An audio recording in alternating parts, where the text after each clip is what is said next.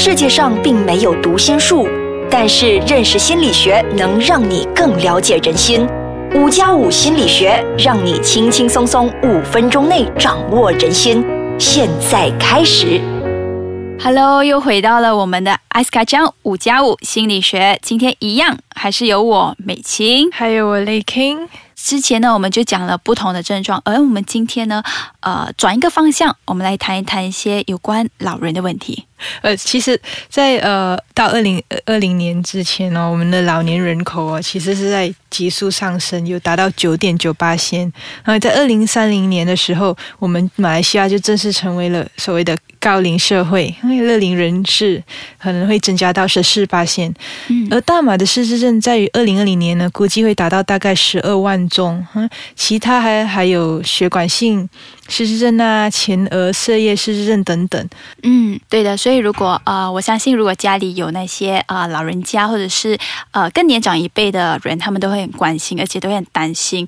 呃，我家里的呃长辈应该要怎么照顾他们，然后怎样预防他们有失智症呢？到底失智症又是什么东西来的？它到底可不可以避免？然后应该怎么处理等等这些问题。而今天呢，我们就请来了嘉宾佳美。佳美，嗯，她今天呢在我们的现场。佳美，你要不要跟大家一起打一下招呼？嗨，大家好。那呃，就是我是临床心理师佳美。那呃，就是在过去呢，其实我服务的单位里面，那我们也接洽了、接触了不少这个呃老老年人。因为以前我是在呃台湾工作，那台湾其实是已经是一个高龄化社会嗯的达到这个标准了，所以我们会有很多的 case 其实是呃失智症的这样的一个病人。那很多人会呃不了解说，哎，失智症是什么？所以在很早的时候，可能大家就会只是觉得说，嗯，好像有一点点呃记忆记性不好，记性怎么变差了，常常找不到东西，忘记东西，对，然后呃，东西是往哪里丢啦？所以有可能就会因为这样子，所以就呃，其实会觉得不是这么 serious。那慢慢的可能呃错过了那个就是前面去呃及早诊断，然后及早发现，因为其实在这个过程当中，可能也会跟家人起了不少的冲突。因为譬如说，可能家人就会觉得说，怎么老是怀疑我把你的东西是不是藏去哪里啊？那这个家庭的关系可能也会变得稍微比较紧张一些，这样子。嗯对，所以呃，失智症它其实是有很多不一样的种类的。那就是说。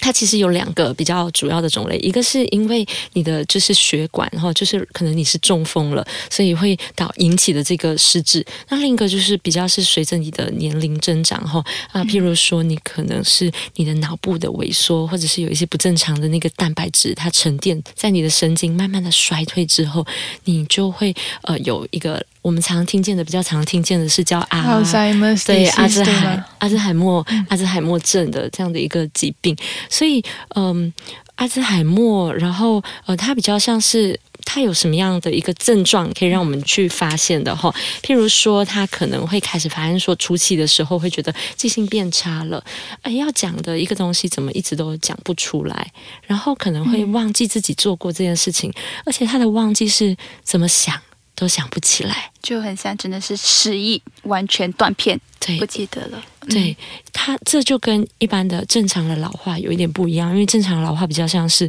我虽然会忘记，但是我很努力的想，我或找一找，可能又会记得起来。嗯对我还是可以找得找得到的。嗯但是失智症的这个初期的这个记忆，它可能在所有新的这个记忆，它都很难去学起来。你跟我讲过的话，我可能会一直重复问你同一句话，哦，我会一直在呃，可能东西摆在哪里，我会一直重复的问。那到后期、中后期，可能我会开始找不到适合的话来说，譬如说这个苹果，我讲不出它是苹果，我就会说那个、那个、那个什么东西喽，这样子哦，或者是说，可能有的是更严重的，他可能会开始迷路，找不到方向，有时候会觉得现在是晚上了，他会告诉你说白天了，我要去上班了。对时间都开始不确定。对对时间的这个那个空间感概念也开始没有办法。那可能到中后期的，他甚至是已经不太记得自己应该要怎么洗澡。有一些失智的老人长辈，他们会蛮抗拒洗澡这件事情。然后，嗯，对，很多不知道怎么吃饭是需要被喂的。那其实这个都跟大脑逐渐萎缩这样的一个功能退化是有关的。嗯，其实这件事情其实呃听起来它可以去到蛮严重的一个程度，就是连照顾自己也没有办法照顾得了，然后可能出去的话，家人也会担心，呃，不会回家的路之类的。对，没有错。所以，嗯，就是他是一直到后期的时候，可能他就会是一个很需要陪伴跟照顾的。一个嗯呃疾病，可是我们发现到，其实他们很多老人家，他们呃都会可能他们的 ego 比较高，所以他们不愿意，即使他们没有办法自己照顾自己，然后可能自己忘记了，他们都会很硬着头皮的说：“我哪里有讲过啊这句话？还是你哪里有告诉过我之类这样子的？”所以我们应该怎么样去？呃，去应对这些呃老人家，我们应该用怎么样的方式去呃陪伴他们，然后以怎样的方式去应对这些课题呢？我们休息一下，我们等下回来再一起聊。嗯，佳美啊，其实刚才我们有聊到说，呃，其实他们有很多老人家们自己可能呃不知道自己有失忆症，或者是他们自己很抗拒，因为他们觉得这个是呃一件很丢脸的事情。那我们应该怎么样去，呃，应对这样子的情况呢？嗯，所以呃，那就要看家人到底是想要带他去做这样的一个诊断，还是并没有想要，纯粹只是陪伴他。那我我先说前面的好了，就是说，如果说今天家人可能真的觉得说这个东西已经慢慢的变得很严重了，其实呃，长辈或许到比较严重的时候，他可能是可以会会自己发现不太对劲的哦。譬如说，有的长辈甚至忘了关火，在煮东西的时候，对 gas 没有关，然后结果就发生火烧房子。啊，就是很危险这样的一个状况的时候，其实他们也会有一些些警觉。那你要说，呃，带他去看医生，可能他们会觉得说很抗拒。哎，你是不是怀疑我头脑有问题呀？你是不是觉得我怎么样？那其实这也会造成一个比较紧张的关系。那呃，其实呃，有一些呃专家他们是曾经有这样建议过啦。如果说你是很希望他可以去接受这个药物治疗的话，那有些人是会先把这个嗯他出现的一些症状先写在一张纸。上面，那当你去看医生的时候，其实有一点比较像是说，哎，你。跟那个长辈说：“哎，你陪我去看医生。”那其实要看的是这个长辈这样子。那就是带他去看医生的时候，或许嗯，因为如果你在医生的面前去呃说长辈怎么样，长辈会觉得自己被数落了，所以可能还是就是很客气的把这个你事先先写好的纸递上给他，然后让他去呃看一看，说呃了解一下他的状况，那再去酌量看看要不要开药这样子的一件事情。所以去适当的不要给这个老人家有压力，但是又要去得到一个正确的诊断，还是药物治疗。对，so 呃，如果说其实嗯，当你蛮确定说，哎，这个长辈他可能其实是有这样的一个实质的症状，那其实是可以自己去上网做这样的一个实质的呃自我诊断。那但是更确认的，其实还是要到医院，建议说去到医院给医生还有临床心理师去做一个鉴定。那呃，像是常常忘记东西，有没有像是一些比较细节的一个陪伴的技巧？如果说呃，就是。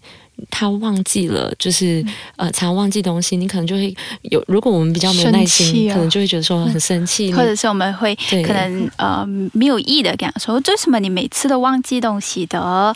所以可能在他们心里会觉得，哎，其实我是是真的那么健忘，然后我到底怎么了？为什么我我连一些小小事情我都办不好？然后我的孩子又这样子来责骂我。对，所以可能有事情的时候就更不会想要找你。对，说那。我们可能就是会需要呃有有几个呃有这里有一个小小的技巧要跟大家分享，然后有一个叫三步跟一个三要的东西。那我在讲三步的时候，我就会同时说那要怎么样了哈。所以如果有呃想要留意的朋友，要写下来了。OK，那呃第一个步不要什么，就是说你不要去无视它。忽视他，或者是说否定他。哦，就是说，呃，如果我们觉得他的能力慢慢已经减退了，可能譬如说他找不到东西哈，可能我们可以做下来的事情是，哎，我们冷静下来，然后去倾听他，然后去陪伴他，去或者是呃转移他的注意力。那呃，如果说好像就像我我可能有一个个案是他煮饭，然后烧烧起来了，然后大家就不让他再煮饭了。那其实他只是忘记他需要关火这件事情，不代表他已经失去了拔菜。他其实他的媳妇后来就是有让他就是还是可以拔菜啊、洗菜啊、啊备料这件事情。然后呃，可能就是这些事前作业还是让他做，因为如果你都完全抽走他原本常做的事情，失去了那种意义嘛。他生活他喜欢煮饭的话，对，就可能他也会觉得原来我自己真的是那么的没有用。然后那个头脑其实因为少用也会退化的更快。我们比较担心的是这一件事情啊，对，所以要呃是。看他的能力还有什么样的能力，找事情给他做，尽量让他做。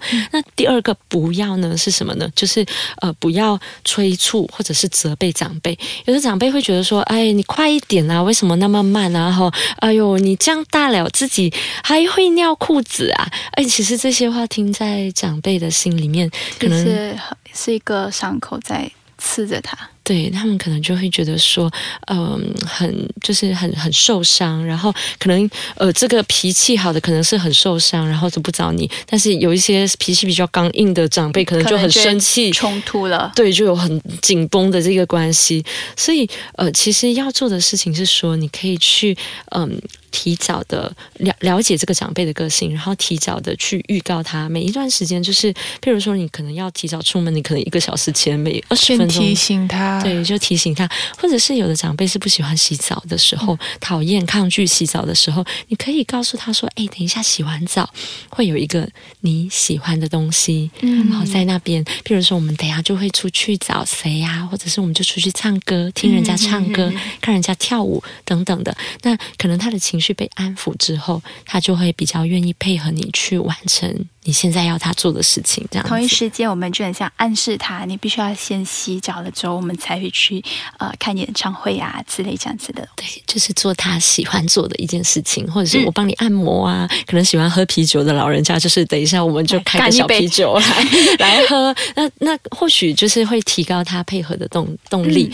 那第三个最后就是不要做的事情，就是说，哎啊，刚刚其实连在一起说的，就是说责备他的话会伤到自尊心的话。我们就是尽量少说，然后，因为其实我们也可以可能回想起来，我们小时候其实你说尿裤子，我们小时候其实也是我们的长辈这样子照顾我们长大的。那可能我们会很心急。那呃，我们其实嗯，一个人照顾，其实照顾久了也会觉得很孤单，可能也会崩溃。哦，这个其实都是蛮常见的，在因为其实是这是一个蛮长期的一个照顾跟陪伴的过程，然后，所以呃，不要自己一个人落单。自己一个人孤单的走，如果有兄弟姐妹，还是要开一个 家庭会议会比较好，分担对吗？啊，或者是马来西亚其实也有一个啊阿兹海默的协会，哦叫 AD。